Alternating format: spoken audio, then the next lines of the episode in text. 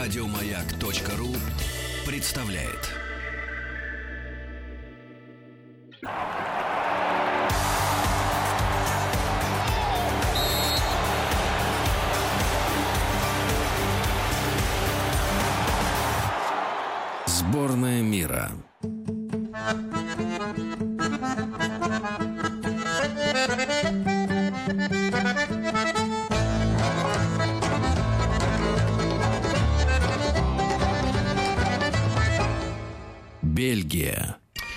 Мои, итак, сборная мира наш специальный проект, который мы э, делаем ежедневно, не только утром, но и весь день. Разные аспекты э, э, каждый день новой страны, страны, которая э, присылает свою футбольную сборную на чемпионат мира, который начнется от, уже 14 июня, то есть Да. совсем-совсем скоро, ребята, меньше 50 дней осталось. И сегодня, как вы поняли из наших э, роликов, анонсов, сегодня у нас день Бельгии.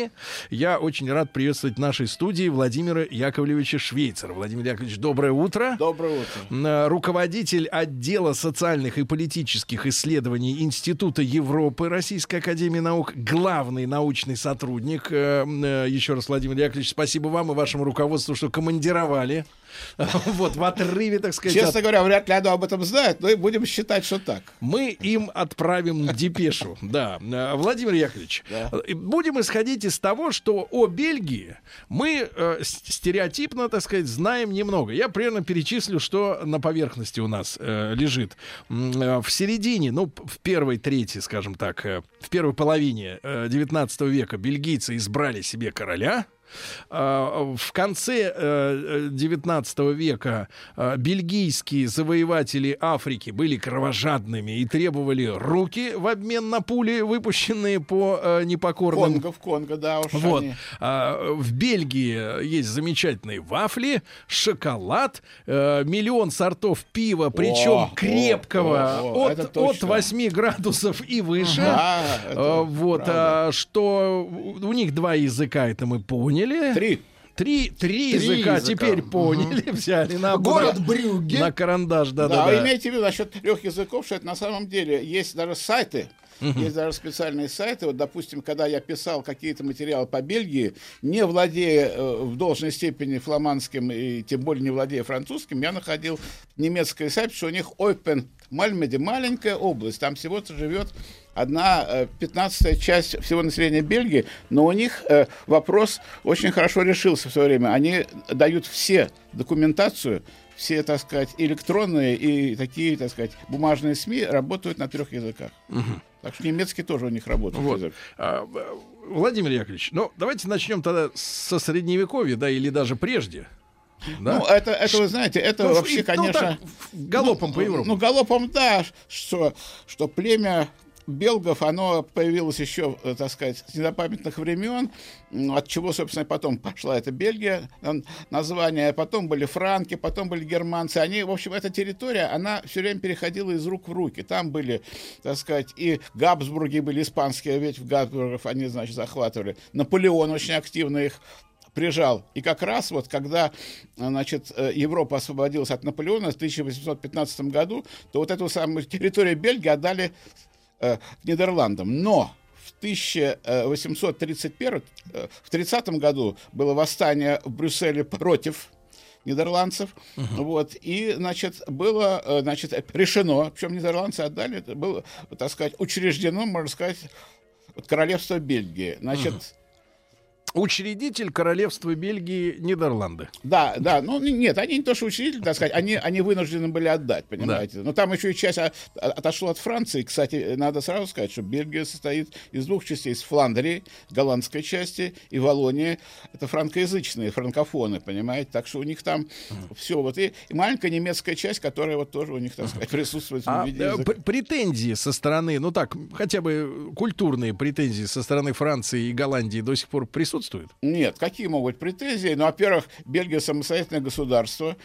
Э, Оно имеет внутри себя некоторые вот такие, э, так сказать, оскомины, что ли, но исторически набитая оскомина это отношения между франкоязычными и нидерландоязычными. А как распределяется население в процентах? А население, значит, у них всего 11 миллионов. Uh-huh. Из них, э, значит, примерно 58% это нидерландоязычные, значит, и остальные в основном это франкоязычные, вот там один с чем-то процент это вот немцы, uh-huh. что ли, понимаете? Вот, так что они вот так распределены, и географически это две части, прилегающие к Германия и к Франции это Волония, и прилегающих к Нидерландам в основном на части Германия это Фландрия. Я как-то э, знакомился с ситуацией в э, той же Швейцарии, где да. вот эти кантоны ну, да, ну, там и национальные особо, вот эти э, да, части, но французы там всегда находятся в меньшинстве по отношению к немцам. И все... 17% да, да, да. французов и 67, по-моему, Да, да, да. И там, и там всем такая ситуация, что какой бы вопрос на, на референдум не выносили, всегда решают, по большому счету, в не, не немцы местные, да? Это а, смотря какие, это будет ну, наш да. разговор специально о Швейцарии, но я скажу, что это не так. У них по каждому кантону, по каждой, так сказать, э, лингвистической общности идут особые референдумы, и никогда не бывает так, что, допустим, немцы могут взять и продавить что-то мне. У них, потом у них есть... А, ну в итоге у них все стоит, да? Общешвейцарские партии, понимаете, которые имеют... Они, поэтому у них там система... Ну, да. это в следующий а, раз поговорим. А вот в, Гала... Э, в Бельгии, Бельгии, в Бельгии, да, у них э, как? Э, получается, нидерландоязычные, они доминируют, да, вот во всем? Вы знаете, там вообще история сложная. И она даже... Ну, сейчас как-то выровнялась. До этого было сложно. Дело в том, что Династия Саксон Кобургов – это историческая династия Бельгии. Значит, э, и первый король Леопольд I, который пришел к власти в 1831 году, его избрало как бы э, бельгийское дворянство. Вот. Эта династия находится у власти и по сей день. Но где-то, ну, первый, э, может быть, даже, так сказать, сотню лет, это ну, не то, чтобы я бы сказал, не доминирование, но очень усиленное влияние именно франкоязычного валонского компонента. С чем это было связано? Это было связано с тем, что экономика, значит, и, так сказать, и металлургии, и шахты, они uh-huh. находились в Валонии. Они давали колоссальный доход. То есть, э, в общем, государство жило за счет вот этой самой за счет Волонской части. Uh-huh. А что касается Фландрии, это была типа аграрная, сельскохозяйственная. Вот когда вы едете, там, э, там действительно масса сейчас, там сплошные парники вот с двух сторон. Я когда ехал, я был удивлен. Сплошные парники вообще проезжают. Чуть-чуть море видно, а в основном эти вот, так сказать, uh-huh. агро такие предприятия. Селяне. Вот. Да, но сейчас, и, и это уже началось э, сразу после войны, значит, это, значит, пошел очень резкий подъем экономики. Именно Фландрии. Э, потому что все голландские фирмы, учитывая, что земля-то была дешевле гораздо у uh-huh. бельгийцев, чем у самих голландцев, стали ставить свои холдинг-фирмы. Там все эти самые и Грундиги, там и Philips, и, и, там, и, в общем, куча всяких электронных фирм, так сказать, uh-huh. которых мы все прекрасно знаем по их изделиям, они стали Э, базироваться именно э, в, э, в этой, во Фландрии, понимаете? Uh-huh. И самое главное, это Антверпен, это порт, это, Европ, это крупнейший европейский порт. То есть они много выиграли от двух вещей, от, так сказать, от присутствия, так сказать, фирм из Нидерландов на территории Фландрии и uh-huh. от порта, от которого шли. То есть постепенно Фландрия вышла на первое место, а Волония утратила свое первенство и потому, что выработался уголь, uh-huh. стало гораздо меньше. Вот. И металлургия э, пришла, я не могу сказать, в упадок, но она, она потеряла свою роль. И поэтому вот эти обстоятельства вызвали, так сказать, некоторые изменения и в общественном сознании. Фламанцы, которые всегда были, э, можно сказать, на вторых ролях, они потребовали себе гораздо больше. Они добились, во-первых, то, что если раньше был один язык государственный, французский, то теперь uh-huh. стал и фламс, фламандский язык, он тоже стал и, и, и, иметь равные права с так сказать, с французским, понимаете? Э, и поэтому вот сейчас, допустим, этой проблемы лингвистической нет. А еще совсем недавно это была борьба за все таблички, за названия, за Ну, недавно это какой период э, примерно? Ну, это вот, понимаете, эта борьба, э, она продолжалась где-то да? еще в 60-е годы. Вот потом было принято ряд законов, которые уравняли и, так сказать, и Волонию, и Фландрию. Потом имейте в виду, что все политические партии Бельгии разделены строго по этим двум регионам. Uh-huh. Вот. И по, так сказать, и по общинам, там еще внутреннее разделение, но в основном по регионам. Поэтому есть, допустим, те же самые социал-демократы есть у фламандцев, либералы есть тоже и у фламандцев, и у э, Валонов, эти партии, они вот должны сосуществовать. Вот. И тут очень важную роль играет король. Тут тоже интересный момент. Он что в каком, э, насколько полномочный товарищ? Альберт, ну, вы знаете, он, конечно, символическая фигура, как и все монархи. У нас нету в Европе ни одного монарха, который был, как, допустим, президент или генеральный секретарь. Понимаете, нет. Это символическая, но уважаемая фигура. И вообще, кстати говоря, у нидерландцев есть хорошая пословица, что мы давно бы раскололись, если бы не три фактора. Это пиво, футбол и король. Вот это вот то, что На их первом месте пиво. Да. Ну, пиво, да. Они, ну, И у них пиво причем у лучше. я- бельгийцев-то покрепче будет. да, да, это верно. Понимаете, вот, поэтому сейчас у них, конечно, даже и политическая жизнь, которая время от времени, вообще, так сказать, дает свои определенные импульсы, вот, она стала более спокойна, потому что еще лет 15 назад даже, я бы сказал, э, э, были очень э, сильные разговоры о том, что надо, в общем, Бельгию делить. Фламандцы это одно, валоны это другое. Причем фламандцы выступали активно, говорят, ну мы же кормим эту Валонию уже, да, социальные все, все социальные программы идут от наших дотаций, мы их поддерживаем. Хотя начиналось как раз все наоборот, и им иногда напоминают фламандцам, что а первые это были валоны, они вас кормят. Вот. Сложно было очень найти общий знаменатель. Вот. Но в конце концов, я думаю, что экономический кризис и банковский особенно кризис, э, который был в 2008-2009 году и в последующие тоже годы, он как бы их уравнял, потому что поняли, что отдельно они существовать не будут. И надо найти вот общий знаменатель. Поэтому сейчас разговоров о разделе Бельгии, о развале Бельгии, хотя э, ну, какие-то э, экстремистские есть партии, которые тоже выступают, на самом деле всерьез об этом никто не А говорит. на бытовом уровне у них какие взаимоотношения? Это подколы в адрес друг Вот, друга? Или, вот. или вот жесткая такая... Я вам скажу насчет бытового уровня, опять-таки, да, значит, такая пословица. Брюссель – это административная единица отдельная, называется Брюссельский столичный регион. Он находится... Это как Вашингтон. Ну, да, он находится географически э, во Фландрии, это часть Фландрии, Да. Брюссель, но э, большинство населения, 85, э, э, 85% это франкоязычные. Хотя, вы говорю, они находятся 15% нидерландоязычные. Отношения внутри у них очень сложные. Есть э, такая, мне интересно рассказывали сами, так сказать, бельгийцы э, такую интересную поговорку, говорят, что если, говорит, э, фламандец придет в французскую часть Брюсселя и будет что-то там покупать, с ним не будут разговаривать вообще. Но если фр- франкоязычный придет в фламандскую часть, ему просто набьют морду, понимаете? Вот у, у них вот такого рода, вот буквально такие вещи, вот, потому что у них масса таких было случаев. Они делили избирательные округа, они до сих пор, То есть кстати, такая у них вот острая тема. вы знаете, ну, опять-таки я говорю, что вот этот кризис, кризис, так сказать, который... Подуспокоил. всё- Да, он как-то их уравнял. Пон- но, но не выживут они никак. Вот когда сейчас говорят о Каталонии, о чем я говорю, ребят, ну как, какое деление в Европе? Поймите, с- вот э, и опять-таки история с терроризмом. С этим бороться нельзя в национальных рамках. Можно работать только на общеевропейском и общемировом уровне, а тем более внутри маленькой страны. Надо обязательно искать общие знаменатели, так сказать, общий знаменатель для решения этих проблем. Друзья мои, сегодня с нами в прямом эфире Владимир Яковлевич Швейцер, руководитель отдела социальных и политических исследований Института Европы Российской Академии Наук, главный научный сотрудник. Мы в рамках нашего большого проекта «Сборная мира», как вы понимаете, о Бельгии говорим. Вот, Владимир Яковлевич, но если вернуться к м, 19 веку, а, ведь э, э, неоднократно мы э, знакомили слушателей вот с этой кровожадностью, да, э, с, с то, что творилось в Африке. А почему Конго. именно почему именно бельгийцы вот так жестко э, выстроили, как говорится, работу в колонии? Ну, понимаете, что такое Выдающаяся жестко? история. Африку все ведь разделили. а В основном была, естественно, ну, давайте вспомним, что такое Африка в конце 19 века. Была португальская Африка, Ангола, Мозамбик там и, другие территории. Была да, даже испанская часть э, Сахары, вот так сказать, и испанцы там э, были в какой-то части представлены. Если взять север Африки, это французский был. Если взять восточную, это британская. И бельгийцы за счет, ну, может быть, своих определенных усилий, они очень, так сказать, сильны в коммерции, они большие путешественники. Они смогли Спасибо. А- Они смогли, э, так сказать, захватить э, какую-то часть Африки, которая, в общем, никому вроде была и не нужна. Потом все об этом горько жалели, потому что в бельгийском Конго нашли уран.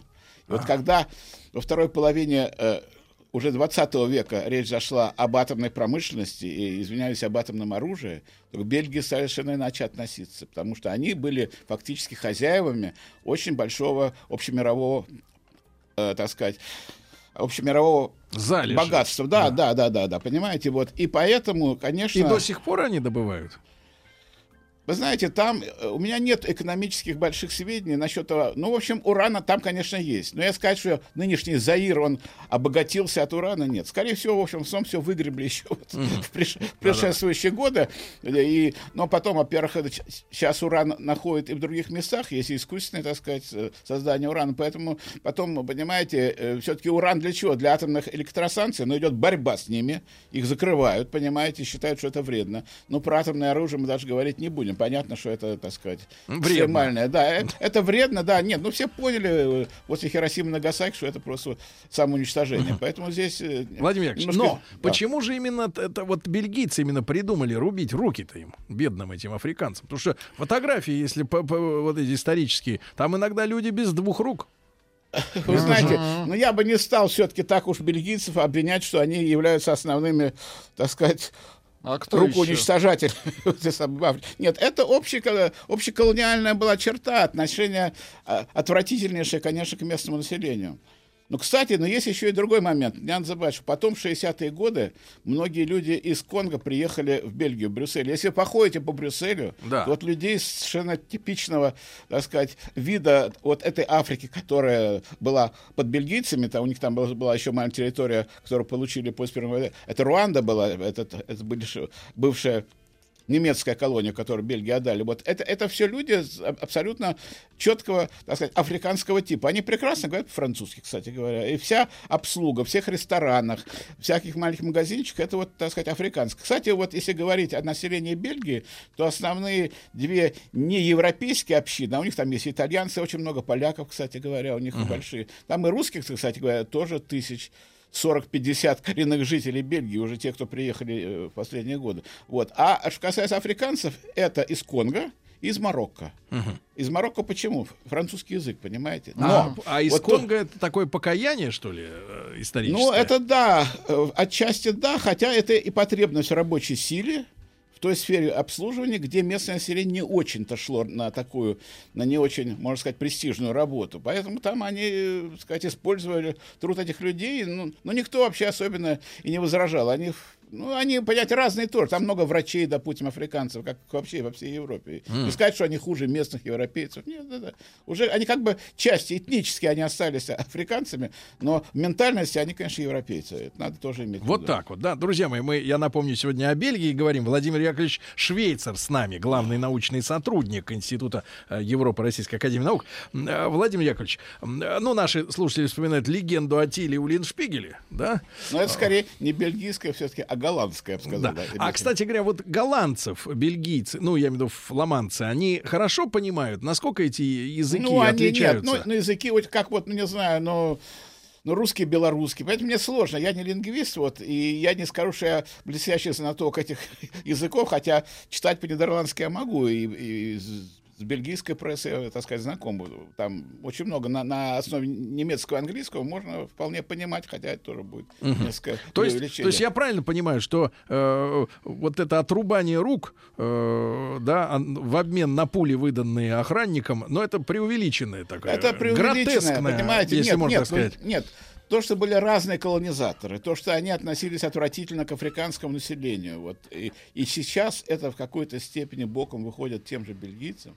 Потому что очень многие террористические акты, которые имели место, и последние, это в какой-то степени даже месть Африки вот за то колониальное прошлое.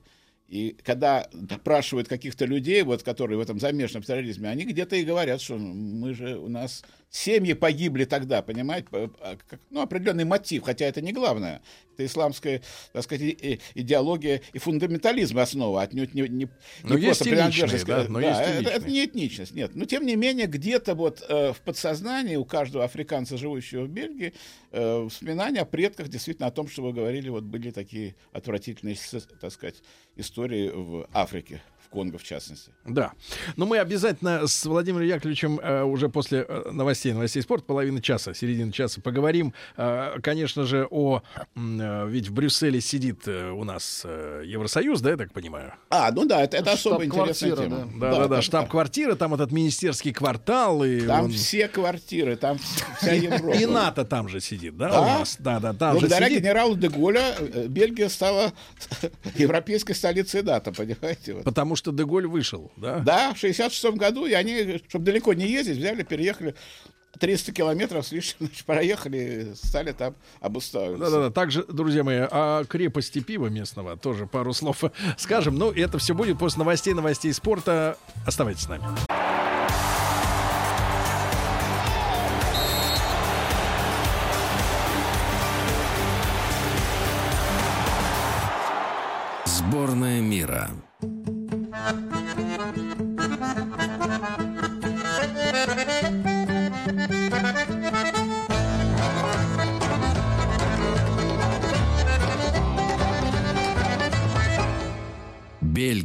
Друзья мои, э, ну, я понимаю, что музыка не имеет, наверное, какой-то узкоэтнической специализации. лез- лезгиночка такая бельгийская да, была. но тем не менее Бельгия. Владимир Яковлевич Швейцар, руководитель отдела социальных и политических исследований Института Европы Российской Академии Наук и главный научный сотрудник. О Бельгии мы говорим. Владимир Яковлевич, ну вот если уж упомянули мы э, НАТО и Евросоюз, да, э, в принципе, у у Бельгии есть какая-то своя э, позиция по каким-то вопросам? Или это вот выжимка такая, квинтэссенция европейского мышления вот э, у, у народа, у страны, вот. э, Ну, скорее всего, вот так. Я могу хочу сказать, все-таки надо иметь в виду, что Бельгия исторически это, это место, так сказать, и войн.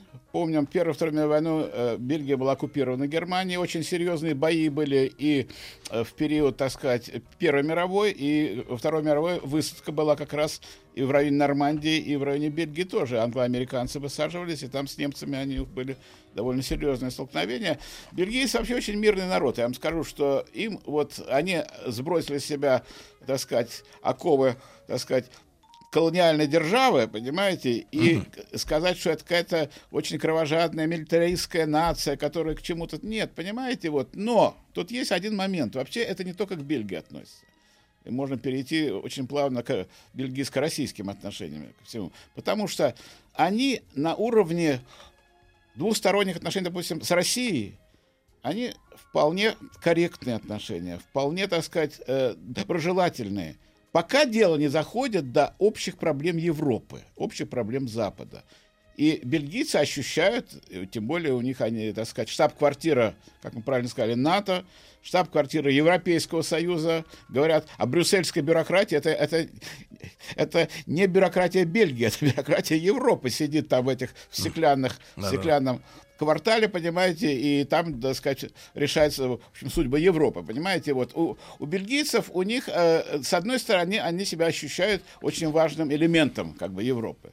Но они ведь э, сами экономически, они достаточно сильны, у них очень, так сказать, высокий ВВП, они, так сказать, одна из наиболее развитых стран Евросоюза. В военном плане это менее одного процента э, национального бюджета идет на оборону, вот, и то Ну, а для сравнения, у со- у соседей, у немцев, например, ну, там, больше, ну, понимаете, ну, что такое ВВП Германии, понимаете, ВВП Бельгии. Надо же говорить не об этом, а о том, что это в абсолютных цифрах, это, конечно, несопоставимые вещи. Вот. Но бельгийцы, с другой стороны, всегда участвуют в миротворческих э, миссиях ООН, вот, они всегда вот э, в Красном Кресте, вот все, так сказать, то, что идет по линии каких-то согласованных на, э, так сказать... санкционированных действий. Ну, да, конечно, да, понимаете, то есть они все время как бы находятся в эпицентре событий, вот при том, что сами своих бельгийских интересов они там не имеют. Ну, они выполняют определенную функцию, они, так как, так сказать, как нация и государство законопослушны, если есть закон, условно говоря, который их ввел в НАТО, в Евросоюз, то по этому закону они сохраняют, э, так сказать, очень ограниченную автономию. Они там, в общем, действуют в определенном, так сказать, в тренде, который есть у, у этих организаций, и никакой резкой критики, допустим, так сказать, действий НАТО или Евросоюза у них, естественно, быть не может. Вот. Ну, они заинтересованы, они, у них значительная часть ВВП – это доход от пребывания там, вот, и А. международных организаций, и фирм, понимаете, все себя чувствуют очень уютно, вот когда были эти самые акты То есть сдают страну в аренду.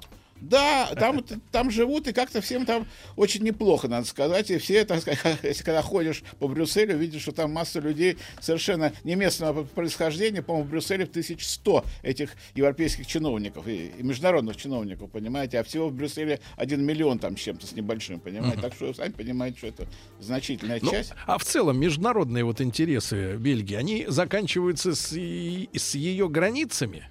Э, так сказать, в, в этом мире. Они, так сказать, варятся в своей э, кастрюле спокойно. Понимаете, в чем дело? Ведь поскольку сейчас э, вся Европа как бы зациклена на, так сказать, Европейском Союзе, потому что это тот договор, который был принят и, так сказать, и в Маастрихте, в соседних Нидерландах, потом же в соседних же был Амстердамский договор, 92 и 97, соответственно, вот, то сами понимаете, что они себя ощущают как частью вот этого союза. Вот. Угу. Сказать, что они вот выступают резко против. У нас есть такая тема. Вот выступают против санкций, выступают, понимаете, это пока, так сказать, идет на уровне слов. Да, они за, да, да, они против. Потом принимаются решения. Решения принимаются вообще консенсусом, понимаете, выделяется э, общий знаменатель, вот, и они стоят на этом общем знаменателе, вот. И когда даже бельгийцы встречаются с нашими дипломатами, и с, вообще с людьми, и с общественностью, они говорят, ну, у нас, конечно, есть свое отношение, но мы, поймите, мы, мы в рамках этой организации.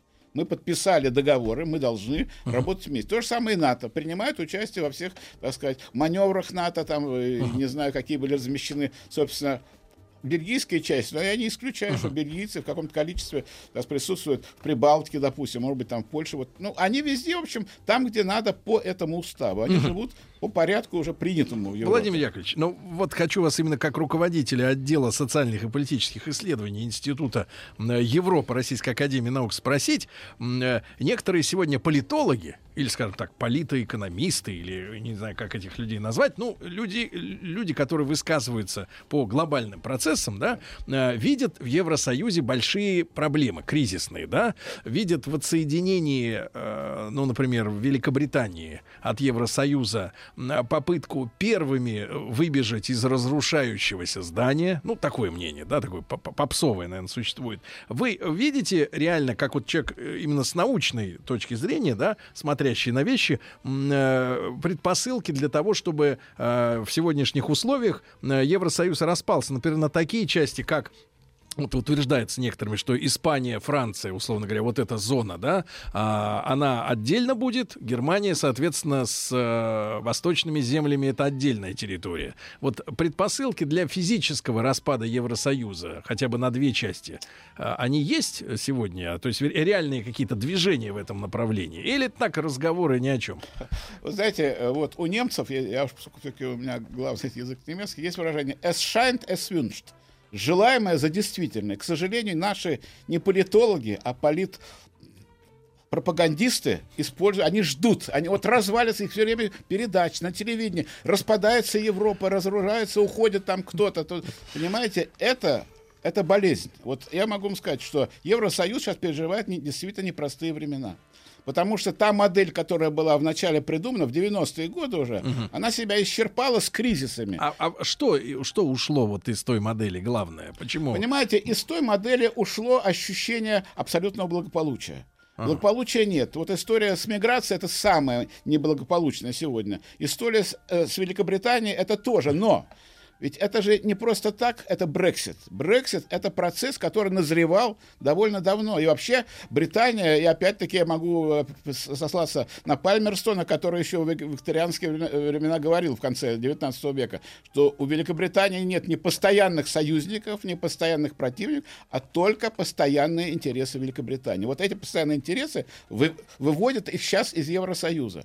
Но там тоже не все просто, понимаете? Они еще не посчитали убытки и доходы от этого выхода. И в Великобритании у Терезы Мэй тоже, ну, у вас, наверное, на передачах бывали эти, так сказать, люди, которые рассказывают. Я не британовед, но uh-huh. общую ситуацию я понимаю. Там, конечно, тоже все непросто. И в Брюсселе как раз сейчас решается очень, один очень важный вопрос. Мы как-то об этом редко говорим. Они сейчас собираются перейти от модели консенсуса Так. к модели так сказать, относительного большинства. А, то есть сейчас они должны голосовать солидарно все вместе по Да. вопросу. Да, то есть них- каждый голос может стать правом вето, да, вот воспользоваться. Нет, нет, нет, нет. Они- ну, понимаете, у них этого не было ни разу. Никто вето там не объявлял ни по иммиграции, ни по экономическим Но они вопросам. добивались солидарного. Ну, конечно, нет. История вот с эмиграцией, вот история с тем, с очень с неловким решением этого вопроса, который э, сделала Ангела Меркель, она, конечно, выбила очень многие, так сказать, опоры из-под Евросоюза, честно говоря. Я бывал в Европе, видел эти, эти толпы этих несчастных беженцев, и несчастных, кстати, сирийцы были очень все аккуратненькие, в Вене я их видел несколько лет назад. Это вполне себе в туристическом виде, в кроссовочках, курточках, с сумочками, так понимаете. Ну, конечно, они уехали, понятно, они потеряли родину. С другой стороны, это не туризм, а это, в общем, несчастье. Понимаете? И вот эти самые несчастья, которые сейчас в Европе, они требуют пересмотра. Сейчас они в ближайшее время, они уже, вопрос решен, только вот утрясаются формулировочно, перейдут к проблеме, э, значит, относительного большинства, абсолютного относительного большинства, значит. Любое государство может проголосовать за или против. Но решение принимается по большинству. А сколько это большинство? 51-1 или Ну, как? ну, как минимум, да, конечно. Но я могу вам сказать, что если вдруг это возникнет, вот сейчас вот 27 стран, если из 20 стран, 27 стран 15 будет за, 12 против, я думаю, они будут что-то искать среднее все равно. Потому что, когда несколько стран, Ну, э, да, понимаете, да. но Ну, я могу вам сказать, что это очень ответственное решение проголосовать против, так сказать, э, этого, в общем, так сказать, тенденции, которая имеется в Евросоюзе. Условно говоря, голосовать против линии э, Юнкера, Макрона, Меркель, так сказать, всех, кто, э, в общем, это все решает. Потому что ведь Евросоюз, прежде всего, экономическая организация. И если что-то будет не так у какой-то небольшой страны, и она скажет против, ну, они экономически могут на это тоже отреагировать, и это никому радости не так сказать, не принесет. Поэтому э- этот механизм сложный. Но если они перейдут вот к этой системе, тогда, с другой стороны, любая страна может говорить, а я против. Где-то выиграть, э, на каком-то другом поле выиграть очки, потому что вот они, так сказать, выступают против этой линии Евросоюза.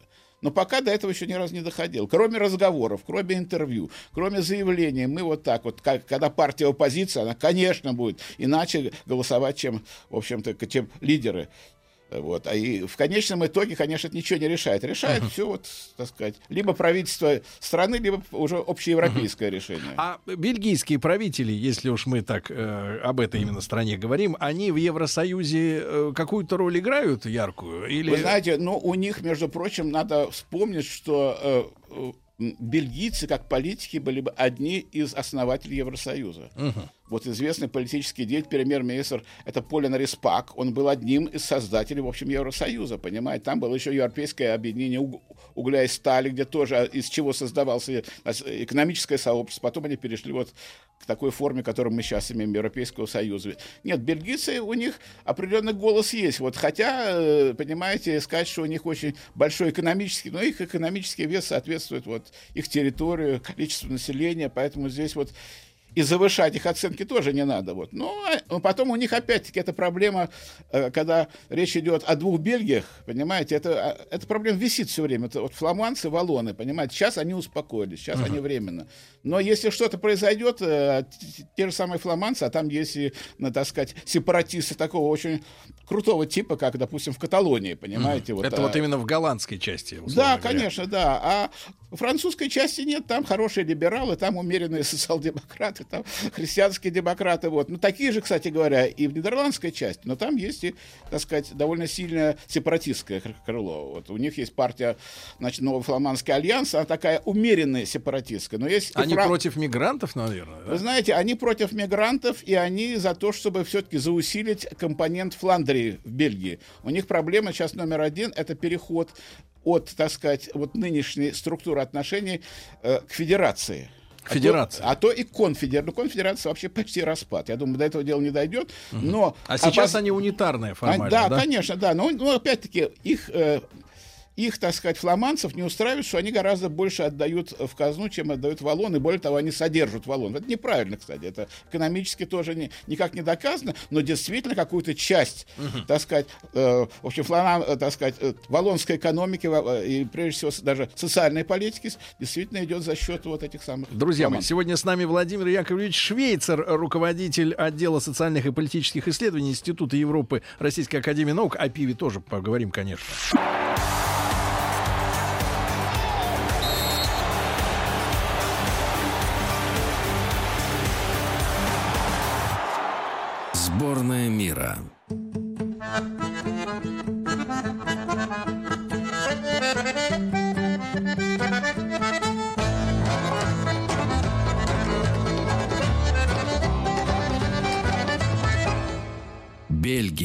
Друзья мои, Владимир Яковлевич Швейцер с нами сегодня, руководитель отдела социальных и политических исследований Института Европы Российской Академии Наук, старший научный сотрудник. Э, люди наши внимательные отслеживают эфир, э, присылают поговорку, которая якобы есть у голландцев. Вообще у многих народов есть в отношении друг друга э, такие э, претензии, что кто-то немножко жадноват по сравнению с другими. Uh-huh. Да, вот говорят, что якобы я вот как пишут, так прочту. Не сочтите за, так сказать, э, некорректность. У голландцев про бельгийцев есть э, поговорка, что они настолько экономичны, что стирают туалетную бумагу. Ну, не знаю, вообще есть представление о том, что э, бельгийцы какие-то прижимистые, жадные. Менталитет. Знаете, для вот. того, чтобы ответить на вопрос, надо довольно долго жить в Бельгии. Я знаю людей, которые работали долго, жили, наверное, они могли вам точно об этом сказать. У меня таких сведений нет, но у меня ощущение, что общий европейский уровень примерно одинаков. Многое за счет Евросоюза выровнялось. За счет шенгенской зоны, когда люди ездят, переезжают, не понравилась работа в Брюсселе, едут в Амстердам, там, в Париж и так далее. Понимаете, это, поэтому это смешало такие вот чисто национальные и бытовые черты. Поэтому здесь говорить о том, что одни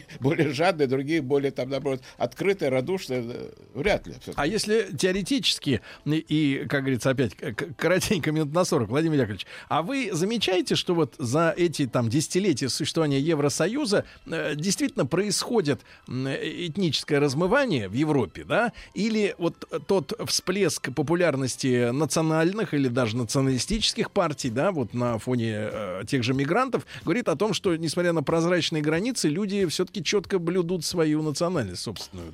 Ну, естественно, они блюдут свою национальность, понимаете? Есть национальная культура, есть свой язык, в конце концов, есть религиозные вещи, которые, например, нельзя поставить на одну доску католическую религию и мусульманство. Вот в Брюсселе это сплошь и рядом, там же масса мечетей, потому что там значительная часть это марокканцы, это алжирцы, франкоязычные, они все, так сказать, сидят там в Брюсселе, в Волонии, так сказать, в общем, заполняют все места, понимаете? Поэтому религиозно они отличаются. Они, конечно, и в хиджабах, и в этих самых в нихабах, в паранджах, условно говоря, понимаете, они ходят, это не то, чтобы это режет глаз, может быть, нам вот приезжаем, нам режет, но они к этому привыкли, бельгийцы, ну, uh-huh. хорошо. Они, главное, чего не хотят? Они хотят, чтобы был терроризм вот эти самые взрывы в Брюсселе, понимаете, они навели, так сказать, ужас на тех же довольно спокойных, они говорили, бельгийцы, вот я говорил, что после войны этого не было, какие взрывы в Брюсселе, ребят, все закончилось в 44 году, когда нас освободили американцы, англичане с нашей стороны, мы все это делали. Кстати, я хочу сказать об одной черте, вот, что бельгийцы очень э, как аккуратные и, э, люди в отношении исторической памяти. Ведь э, дело в том, что есть в Бельгийце, в Бельгии несколько памятников советским людям погибшим ага. в лагерях. Там было довольно много лагерей. Некоторые, между прочим, кого освободили, вступили в местное сопротивление, погибли уже в сопротивлении в последние месяцы войны. Вот. И за этими могилами очень хороший уход. Они, ага. То, что мы говорим, что где-то там вот осквернение памятников, нет там ничего. Ага. В Бельгии они очень к этому ага. делу аккуратны. Для них да. это религиозный символ и человеческий одновременно, понимаете? Поэтому они здесь ага. к, к этому относятся просто Владимир Ильич, ну и тема, которая волнует. Уж очень крепкое пивко в Бельгии, да? Ну, раз разное пивко. но, но нормально считается, я вот как-то вот сидели с товарищами в баре, ну нормально там, там как бы норм, название, э, э, цена и градусы. Угу. Ну 9, 10, 11 это нормально для пива. Причем ну, оно хорошо сварено. И там тысячи сортов этого пива. Вопрос в том, вот э, обычный бельгиец это алкаш? Ну, у них вообще Пивной. нет такой понятия. Вообще, понимаете, понимаете, люди, так сказать, ходят под шофе на веселе везде. Опять-таки, я никогда, я во всей Везде, Европе Сергей. был, и что в Париже больше, в Брюсселе меньше, или там в Вене совсем. Да нет, это одинаково. Но ведут себя очень культурно, и, и каких-то особых драк, особого такого, сказать, ну, бескультуре, что ли, понимаете, каких-то таких вот э, элементов насилия, у них это мало. Бывает, но это не, не типично никак для них. Ну Они и, живут- и главное типичное блюдо бельгийское. Вот э, если говорить там про Национальное, да. немцев, у них рулька, ш- ш- ш- у австрийцев шницель, правильно, да? А вот бельгийцы, Нет, у них я, есть я на этот вопрос не отвечу. Я говорю, что я в Бельгии был фактически проездом. Вот я не был там никогда надолго. Вот. И я думаю, ну, у них, кстати говоря, вот, допустим, вот где мы с женой остановились, пошли в греческую таверну, там был это снэк грек, они, значит, дали это мясо с картошечкой, очень вкусно было, я помню, сто- стоило это 12 долларов, огромное такое блюдо, но это был бог знает когда, это еще был до евро, Сейчас понимаете? чашка кофе за 12 долларов. Да, да, понимаете, вот, но у них этого нет, но у них есть свои национальные блюда. Они вообще любят, у них кухня прекрасная. Вот, и когда я где-то встречался там, и они угощали, прекрасные салаты овощные. Ну, но это все в бытовом плане, вы знаете, оно не имеет такого особенно ну, бельгийского колорита. Это общеевропейский такой стиль. Он, кстати, вот и, и многие ходят просто в эти самые соответствующие так, Ну, Сейчас много восточной сказать, кухни появится. едят эти все э, Кебабы. гамбургеры, да, гамбургеры, вот э, идут с работы, видно, человек идет, он этот грамм гамбургер видно, что жует. голоден, Ну, да. да, Честно все говоря, работают, очень любят, так сказать, быть на работе, и для них это главное, они там где-то поесть. Честно посидеть. говоря, чем больше э, бываю в разных странах, тем больше убеждаюсь, что хуже, чем в США, конечно, не кормят нигде. Да. Владимир Яковлевич, я вас искренне благодарю за интересную беседу. Час, как всегда, с вами э, пролетел незаметно. Владимир Яковлевич Швейцер э, с нами был сегодня, руководитель отдела социальных и политических исследований Института Европы Российской Академии Наук, главный научный сотрудник. Копию эфира перешлем вашему начальству, чтобы знало, чем занимаются люди на работе. Все, спасибо огромное. Спасибо вам. Спасибо. Спасибо. Еще больше подкастов на радиомаяк.ру.